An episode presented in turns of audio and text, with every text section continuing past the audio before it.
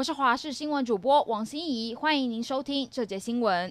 凌晨一点三十六分的地震发生在宜兰县政府东方八十五点一公里的东部海域，芮氏规模六点一。不但全台有感，宜兰最大震度则是四级。好险到目前为止没有传出灾情，但响个不停的警报声让不少民众睡不安稳，担心是不是还会有更大的地震会发生。不过地震发生前就有地震云在宜兰出现，时间点相当巧合。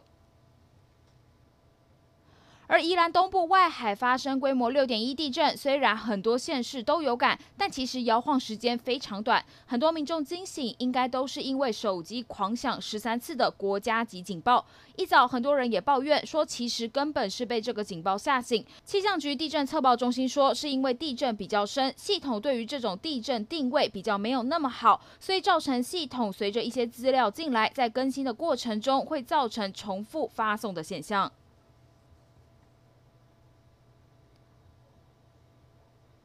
国际消息：缅甸军事政变持续紧张。继国务资政翁山苏姬被拘捕后，现在连他的澳洲籍经济顾问杜内尔也被逮，成为第一位被新的军政府逮捕的外国人士。而上千名缅甸人已经在周六走上仰光的街头，反对政变，同时呼吁释放翁山苏姬。为了防止民众串联，军政府一度切断网络和电话通讯，同时封锁推特、IG 等社群媒体。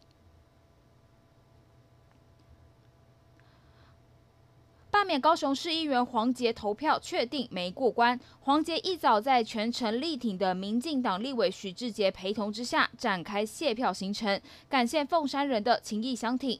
不过，罢捷团体发言人徐尚贤强调，针对黄杰投票日受访时提到罢免行动是报复性罢免，罢免不是这样使用等言论，已经涉及违反选罢法，下周要去举发他。对此，黄杰表示，过年快到了，希望大家能放下恩恩怨怨，把仇恨留在昨天。新冠病毒狡猾，真的不能随着过年掉以轻心。尤其是昨天确诊的案九二五从美国回来，却是检疫、自主健康管理都做完，回公司上班之后检验才确诊。专家示警，有把病毒传染给社区的风险。而发生群聚感染的桃园医院执行清零计划，却在一个员工身上验出抗体的微弱讯号，也害怕是有更多潜藏病例。